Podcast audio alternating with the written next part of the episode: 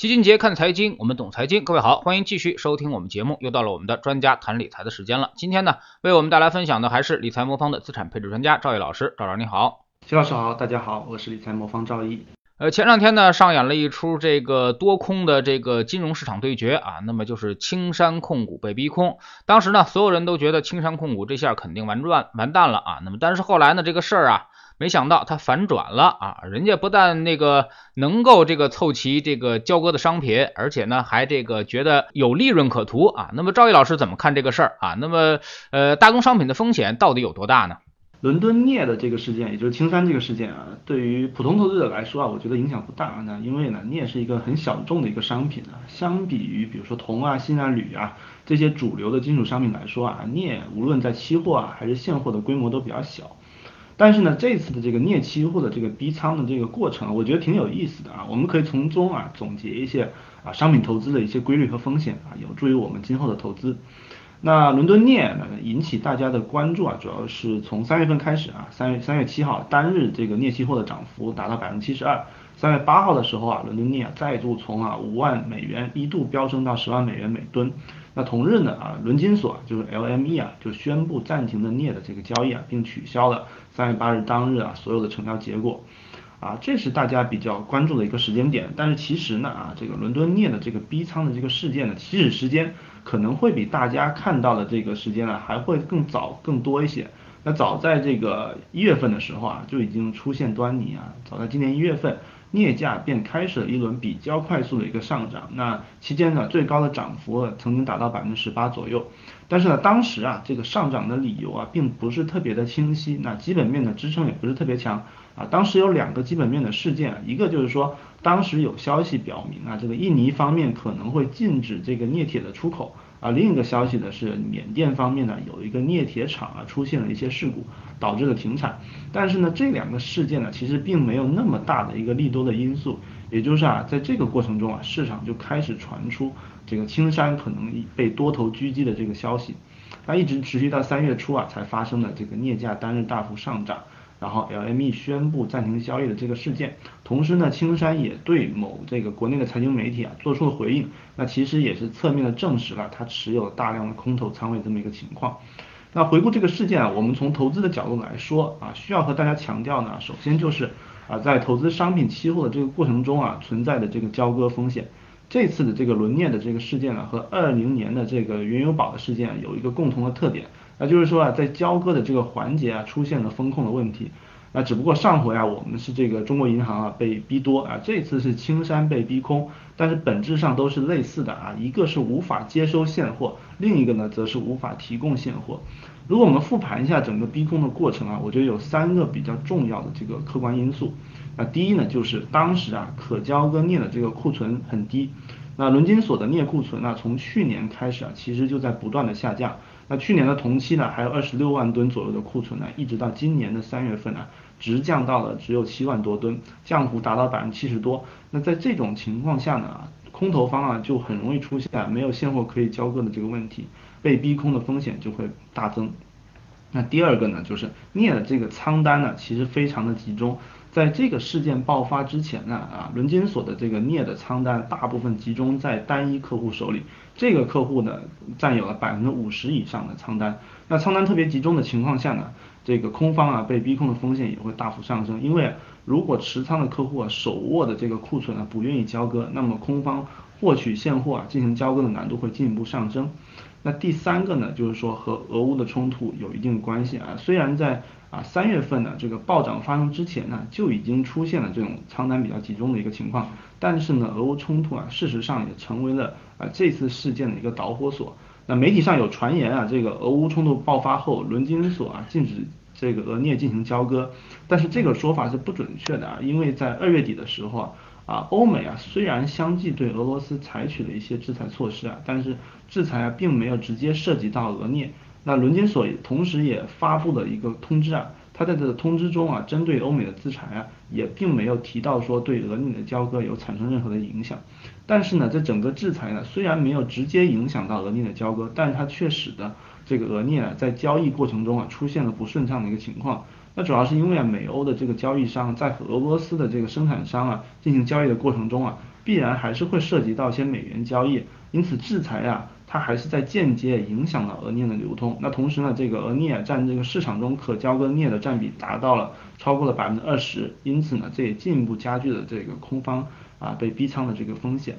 不过呢，青山会出现这个被逼仓的问题呢，本质上其实还和它的这个商业模式有很大的一个关系。这个风险呢，我认为它是可能会长期存在的。那因为在整个镍产业当中啊，这个镍矿主要分为这个硫化镍矿和红土镍矿两大块。那硫化镍矿呢，主要是用来生产电解镍，也就是这个镍期货可以被交割的这个品种。但是红土镍矿则于它品位比较低啊，镍的含量比较低，大概只有百分之八到十二。因此呢，加工成电解镍的成本很高，不划算，所以它主要是用来生产镍铁，那没有办法用来这个生产可交割的这种纯镍。但是从一四年开始啊，由于已经开采了很长的一个时间，硫化镍矿的产能已经开始下降，而这个红土镍矿的产能不断上升。那这部分的产能啊，主要来自于印尼，那也就是青山呢，它主要的新增的镍产量的来源。这就导致了像青山这样的企业，虽然它有大量的镍产能，但它无法用来交割。但同时呢，它作为一个生产商，它有大量这种套保的需求，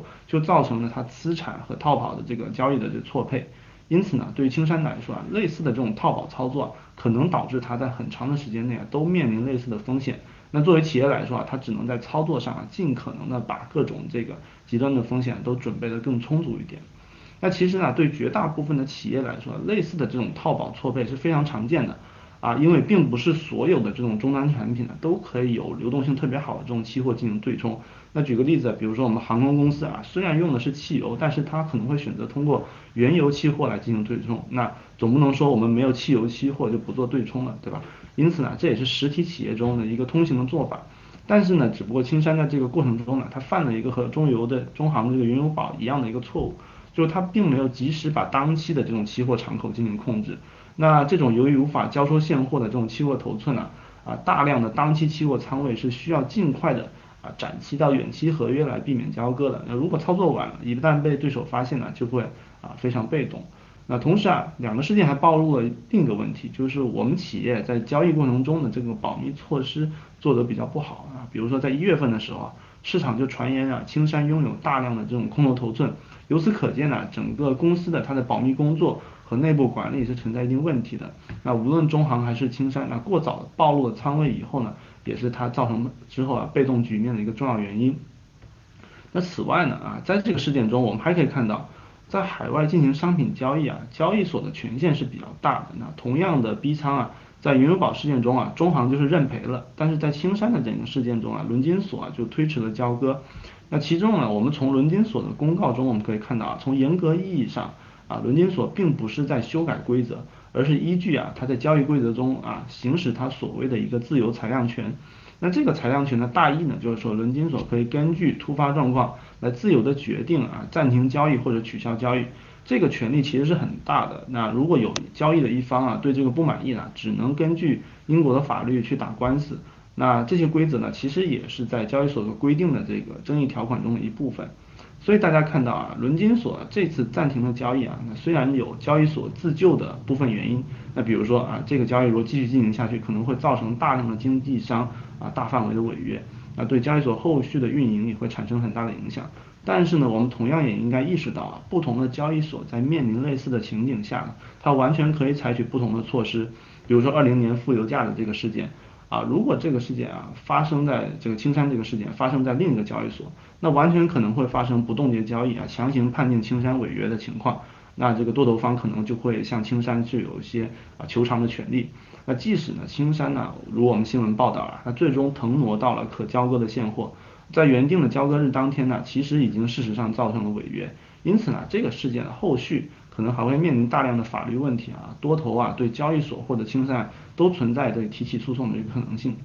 那最后呢，这个今年以来啊，其实大宗商品啊上涨的比较多，那很多投资者朋友对商品也比较关心。那比如说有投资者朋友问我们啊，为什么之前配置的原油现在不配了？那其实我们主要两个考虑啊，那一方面就是大宗商品呢，长期呢作为啊非生息资产呢，历史上长期的收益是不高的。如果我们跨周期来看呢，它的收益率比股票啊、债券啊都还是要低的。但是呢，与此同时它波动还特别大，因此啊，其实并不太适合我们进行长期的配置。那另一方面呢，就是大宗商品的投资啊，其实涉及到的都是衍生品的投资，特别是这种境外的衍生品的投资，比如说我们国内的这种原油基金啊，其实都是 QD，它投资的都是境外的原油期货啊，本质上这个基金呢和原油宝的投资方式都是一样的，这样的一个投资方式啊，一方面啊存在很大的一个交割风险，那就是无论公募基金还是原油宝，其实都无法进行这个原油的现货的交收啊，因此啊市场一旦发生特别剧烈的一个变化。那被逼仓的风险它是长期存在的。那另一方面呢，由于大宗商品啊是通过期货来投资的，那期货合约都有到期日啊，因此投资者啊需要在不同的合约中啊进行切换，也就是说我们常说的展期啊。但是正是因为这种操作啊，导致大家啊在手机里软件里看到的这种现货的收益啊，其实是拿不到的。那我们举个例子啊，比如说我们从一八年的十月份的那个高点，油价的高点呢。啊，到现在我们用这数据来看，我们发现原油现货的涨幅啊，其实已经达到了百分之三十左右了。但是如果我们投有投资啊对应的这种原油的公募基金呢，我们发现持有到现在啊，你的净值啊不但没有上升啊，反而下降了百分之十三左右。这就是因为啊，商品期货在实际交易中啊，它存在这种升贴水的这种移仓的问题，导致我们看到的这个手机软件里这种现货的啊收益啊，其实在实际投资中啊，其实拿不到的。因此啊，在实际投资中，我们会尽量减少啊原油这一类大宗商品的这种投资。那我们理财魔方的这个全天候组合呢的商品的部分呢，只配置了一小部分的黄金，那主要也是看重它的一个避险作用。我们建议投资者啊，如果想要长期投资啊，还是尽量的啊少配置一些商品啊，更多的通通过这个基金的形式啊，把股票啊、债券啊、啊黄金啊这几类啊资产呢配置好，我们认为就足够了。嗯，在今天上午呢，这个青山集团和这个银团啊，那么也是达成了一个静默协议啊，那么积极的协商落实备用有担保的啊流动性授信啊，主要用于青山的镍持仓保证金以及结算需求。在静默期内啊，各参团期货银行啊同意不对青山的持仓进行平仓啊。那么赵毅老师怎么解读这个最新的一个声明？您觉得这个谁赢了谁输了呢？好像事情又反转过来了啊。是这样的，就是这就反映我之前提到的一个问题。首先呢，这个交易所的这个决策啊，其实它是具备一定突然性的，然后本身交易所这个裁量权又很大，所以瞬间可能导致多方和空空方啊两方的这个交割金额发生特别大的一个差距。由此呢，我认为它必然会引发的就是一定的一个法律风险。所以明面上看，虽然青山啊得到了一些我们比如说啊我们国内一些银团啊或者政府的一些支持啊，导致了它的这个实际上造成的损失啊可能没有之前那么大，甚至有人计算它可能产生了大量的一个盈利。但是呢，我认为它背后啊。还是隐藏了比较大的一个法律风险啊，毕竟呢，就是说这种正常的这种逼空的一个行为啊，在各个期货交易所其实都是反复发生，特别是在国外的交易所，我们国内呢对这种逼仓的行为啊限制可能会更高一些，但是在国外呢更崇尚这种啊自由交易的这种环境中呢，其实啊交易所这个决策啊，甚至青山呢之后面临的这些法律问题，我认为都还是存在的。啊，因此呢，短期来看呢，这个虽然说我们这个青山暂时这个。呃，获得了一部分的一个盈利，但长期来说，我觉得多头方啊提起诉讼的这个可能性是非常大的。我们后续啊还是要看啊这个事件啊，空方和多方和交易所三方啊，它背后啊可能会达成某种协议啊，在这个某种协议中呢，青山可能会还是必须要做出一些妥协的啊，但之后呢，我们这可能需要看多空双方啊双方律师啊和各方面实力的一个较量了。嗯，所以说呢，金融的世界比较复杂，不要轻易的说谁输谁赢啊，没有到最后一刻，可能这个悬念仍然是存在着的啊。那么最近呢，市场也是下跌了很多啊，但是呢，其实对于有些的私募基金来说啊，其实并没有什么构成太多的一个。呃，下跌的损失啊，因为很多期货，呃，很多私募呢也会用股指期货来对冲他们的风险啊。那么最大回撤呢控制的也是比较好的啊。那么同样是资产配置，那你们那种全天候啊，那么用公募基金的做配置，是否也会考虑这种对冲呢？啊，是的。首先呢，我们还是谈一谈这个公募和私募一些区别啊。首先，呃，我们理财魔方的这个目标用户啊，都大多数是啊中产家庭。那我们想要解决的还是啊中产家庭这个无效理财，还有买基金不赚钱的这种问题。那而私募的门槛会比较高啊，一般是百万起。那经过我们统计啊，我们很多这种中产家庭啊，这种可投资的资金呢也就三十多万。因此呢，公募基金呢对很多投资者来说啊，其实是很重要的一个工具。那对于可投资资金比较小的这种用户来说啊，我们认为公募组合是一个比较好的一个选择啊。首先拿股票资产来说啊，我们认为 A 股的这个公募基金的长期跑赢指数的概率还是很高的啊，因此啊，绝大部分用户来说啊，这个和自己炒股或者自己买这种指数基金相比啊，如果我们帮忙能够选择一些啊指数增强型基金，从长期来说啊，可以获得比较稳定的超额收益。比如说我们去年到现在，我们跟踪我们沪深三百指数的这个基金池啊，啊相对指数大概产生了百分之十五左右的超额收益。那今年以来呢，比如说我们跟踪创业板的基金池啊，也在不到三个月的时间内产生了百分之七左右的一个超额收益。因此，我们 A 股的两大类基金池啊，如果从我们长周期来看呢，都是产生了比较稳定的一个超额收益啊，我们用户呢也可以从中获益。那另外呢，如果说我们看这个债券还有境外股票这个部分啊。我们对于个人投资者来说啊，其实门槛是比较高的啊。债券市场呢是以机构为主的一个市场啊，个人投资者是不能够直接参与到银行间的这种债券交易的啊。因此啊，对于公募基金呢，对于个个人投资者来说啊，通过公募基金啊去参与这个债券市场啊是比较方便的一个方式。而另外呢，由于资本管制的一个原因呢，我们国内投资者啊不能自由的参与这种境外的股票市场。那在这种情况下呢，我们 QD 类的基金呢也为我们的资产配置。啊，起到了一个很重要的一个作用，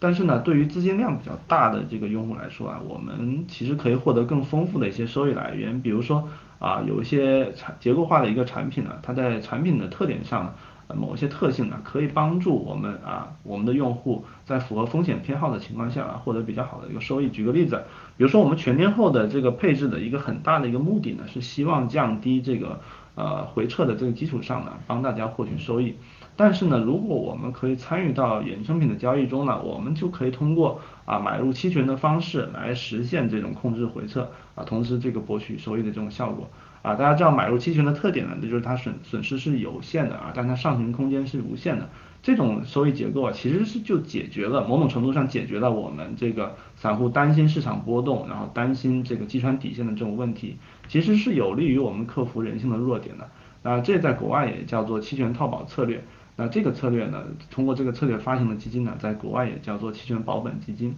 那最近呢，市场的回撤非常大，大家也知道啊。但是呢，如果大家在我们魔方买入类似期权的策略，投资者来说啊，其实目前的这种市场波动啊，对他们来说的这净值啊，其实也是没有影响的。那因此呢，那无论是公募组合还是私募组合，我们核心的观点就是要帮助大家选取长期上涨的好的资产。在这基础上呢，我们会根据用户的这个可投资范围啊，帮助用户选择最有利于他的这个产品形式，那帮助用户获得他最佳的一个收益。那对于公募基金而言呢，那其实很明显啊，和私募基金相比呢，其实它是少了一定的这种对冲的一种工具，所以相对来说啊，对于如果大家配置公募基金呢，我们给大家建议还是啊。尽可能的分散化的多资产的一个配置。那对于私募基金来说呢，其实大家需要考虑的是另一个问题，就是我们市场上现在私募基金太多了，大家还是应该对私募基金的管理人，还有私募基金本身的策略本身有比较深入的一个了解。那大家如果对这方面有别的一些需求啊，也可以咨询我们的投顾啊，我们会呃给大家比较详细的解答我们公募基金和私募基金的内部的一些策略的细节。嗯，但是呢，出来做投资的多多少少都会有一些侥幸心理啊。即使他们这次听劝了，不去碰那个大宗商品，也会把这个啊侥幸的心理用在股市或者别的地方，比如抄底啊。那么大 A 的股民可能抄了不知道多少次底了，好不容易出现一个深 V 反弹，可能就没稳住啊。那么这种贪婪和恐惧，您觉得劝得住吗？关于这种克服恐惧啊，其实啊，我们魔方的全天候组合啊，是一个个性化定制的这种多资产均衡配置的一个组合啊，可以通过降低波动，尽量帮助大家不被这个逼出市场。那再加上我们伴随式服务啊，像我们从一八年啊，这个市场啊，从年头跌到年尾啊，马老师和我们的投顾团队啊，当时也一直在和我们魔方的用户沟通啊，帮助大家坚定信念。那基本上留在市场上的这些投资者啊，最后都吃到了一九年那个。单边上涨的一个红利，那最近啊，大家知道市场大幅下跌啊，但是我们分享一下魔方内部的一个数据啊，从我们长期的用户数据来看，我们发现一个特点，就是无论在一八年还是二零年初啊，啊，我们用户整体上的投资行为啊，都是趋向于越跌越买，因此啊，我们在啊帮助用户克服恐惧这方面呢，我们还是做了很多的工作。那其实这也是我们的用户为什么长期盈利比较高的一个原因呢？就是因为我们的用户在低点呢离开市场的这个比例其实是很少的，所以大部分留下来的用户啊都可以获得比较高的一个盈利比例。但是对于贪婪来说啊，我们一般会建议用户啊拿少部分的一些钱啊去尝试一些啊自己心动的一个东西就可以了。那大钱呢还是留在我们全天候组合里面，这样啊他亲身体验过啊才会更明白啊这个大部分子弹要放在比较均衡配置的一个地方的这种重要性。那其实对我们而言呢，其实我们未来呢，我们觉得我们还会是继续坚持这种啊不跟风推荐这种短期容易销售啊但长期可能伤害用户的这种产品啊。啊，我们希望通过这种方式啊，在市场过热的情况下，鼓励大家不要去追高啊，均衡持有资产。在市场低迷的时候啊，那鼓励大家留在市场里面。那么我我们所用的一些手段呢，其中啊可能会包括一些量化的手段，比如说我们有一些情绪监测系统啊，会持续观察我们用户的这种投资行为。那每天的系统就根据用户的这个反应，还有市场情况去计算它对应的最优的一个组合的情况。如果我们发现了用户的这个风险偏好不匹配，我们就会建议用户调高或者调低它的风险等级。那另外一方面呢，我们未来呢也会持续的和用户进行了交互啊，帮助用户来理解我们的投资理念。比如说我们的投资团队啊，每周会通过直播啊或者音频的形式和大家交流，传递我们的理念。那最终呢，我们是希望我们可以和用户啊一起成长，那真正的帮助用户啊舒适的完成这个投资的全过程。嗯，说一下最近的市场啊，那么最近市场好像是一个无理性的一个下跌，现在已经不能用什么基本面和技术面去解决了啊，那么可能更多的都是一些流动性方面出现了一问题啊，特别是这个我们说的港股市场，包括中概股市场啊，包括 A 股市场，可能也出现面临着这个流动性的一些问题。那么赵老师怎么看现在的市场？好的，正好我们今天就提到了这个镍的这个逼空事件啊，但其实呢，我们从背后啊，它其实告诉我们一个道理。就是说啊，在金融市场里面，我们经常会发生了资产价格大幅偏离基本面的情况。比如说镍的这个逼空操作，它本质上就是利用了这个空方过度的杠杆造成的短期的流动性缺失。那这种情况下，一旦上市场上出现了流动性危危机啊，那资产价格就可能在短期内大幅偏离它的一个价值。但是呢，这种偏离一般不会持续特别长的一个时间。那市场上的流动性一旦恢复啊，资产价格很快就会回归到它基本面的价值。比如说啊。我们在青山宣布它筹集到这个镍的现货的时候啊，国内这个镍期货的价格很快就快速的回落，反映了这种基本面的一个流动性啊危危机解决以后的这么一个情绪。那反观我们其他的市场啊，比如说股票市场，其实也存在类似的现象。比如说二零年三月份的时候，当时啊新冠疫情引起的恐慌啊，在流动性缺失的情况下，当时如果大家还记得啊，那无论是 A 股、美股啊，甚至连美债啊，都出现了恐慌性的抛售。那对于美元资产来说啊，直到美联储意识到了对市场上出现流动性问题啊，推出了无限量 QE 以后啊，市场才迎来了快速的一个反弹。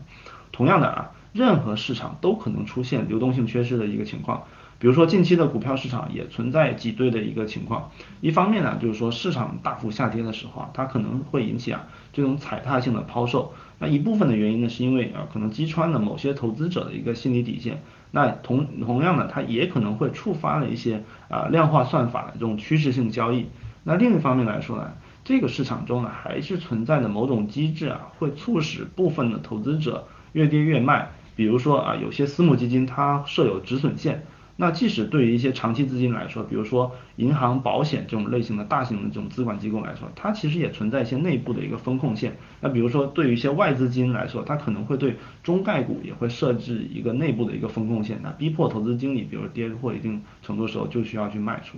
因此呢，当市场跌幅啊超过这种止损或者风控线的时候啊，那即使的基金经理对未来很有信心。或者说啊，投资者对未来很有信心，但是由于合同的规定或者一些内部风控的规定啊，基金经理是很很可能话会被迫在低位卖出产品的。这个我我们在这个行业里啊交流过很多机构啊，基金经理其实都存在这种客观的一个情况。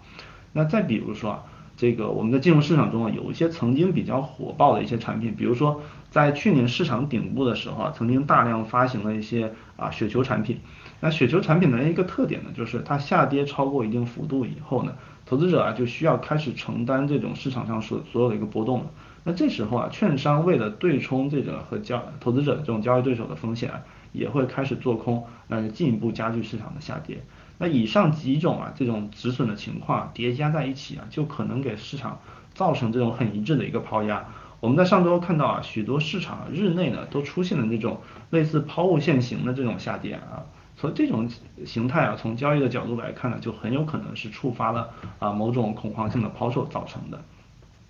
但是呢，一般来说啊，我在我们国内市场一旦出现这种恐慌性的一致性预期啊。我们从这个政府最近几年的行为来看呢，都采取了一定程度上的预防措施啊，来防止风险进一步的扩散。这个主要是因为啊，这个对于我们国内市场来说啊，我们整个监管呢，对于交易行为的约束啊，会比国外市场会更加严格。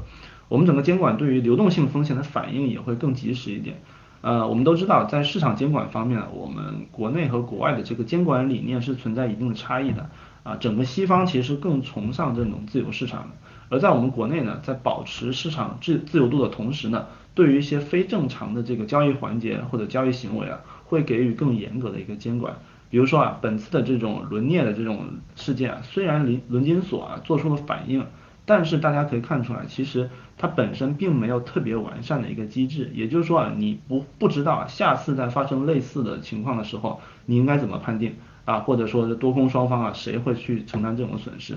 而在我们 A 股的这种期货市场啊，我们对这种恶意操作的惩罚是很严格的，因此啊，在国内市场出现类似这种啊，不论是股指啊或者商品的这种挤兑啊、逼空的这种可能性都是比较小的啊。那在股票市场中，我们可以看到，在二零年的三月的时候，我们当时国家队有入场。那在近期的时候，其实我们引导了一些企业或者基金的一些自购，我们都可以看到这个政府在防止系统性风险方面啊做的一些努力。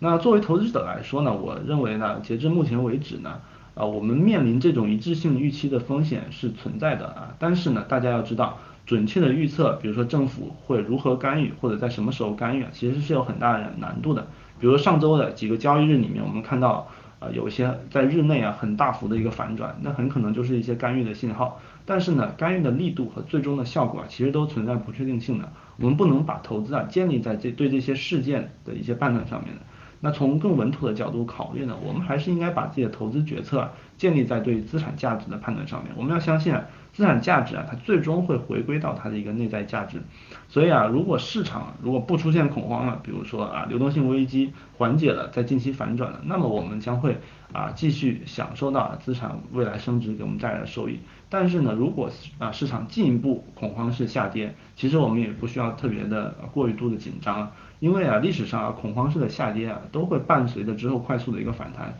啊，这也是反复发生过的啊，所以未来啊，即使如果我们遇到进一步恐慌性的下跌，我们也应该坚持持有一些优质的一个资产。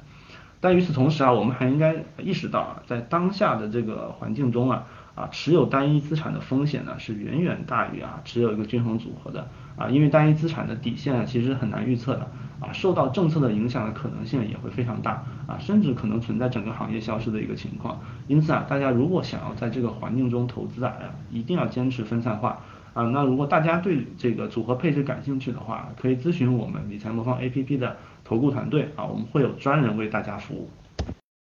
好，非常感谢赵毅老师啊。那么市场跌到这个位置呢，肯定是已经非理性下跌了啊，特别是已经是跌出了这个恐慌盘啊。那么流动性造成的问题呢，它去得快啊，回来的时候也会很快啊。比如说二零二零年。我们记得这个美股活久见式下跌啊，那么三月份的时候还在暴跌，但六月份的时候已经创新高了啊。那么石油也是一样啊，那么跌到了负值交割，然后回来的时候呢，现在已经是呃之前涨过了一百三十美元啊，那么现在这个又有所调整，所以呢，流动性问题它一定会解决，而流动性问题解决之后呢，那么价值又会重新显现啊。那么这个时候不应该恐慌啊，反而是应该贪婪的时候啊。呃，等市场这波调整完了啊，应该就是我们遍地捡便宜货的时机。非常感谢赵毅老师，再见。谢谢齐老师，再见。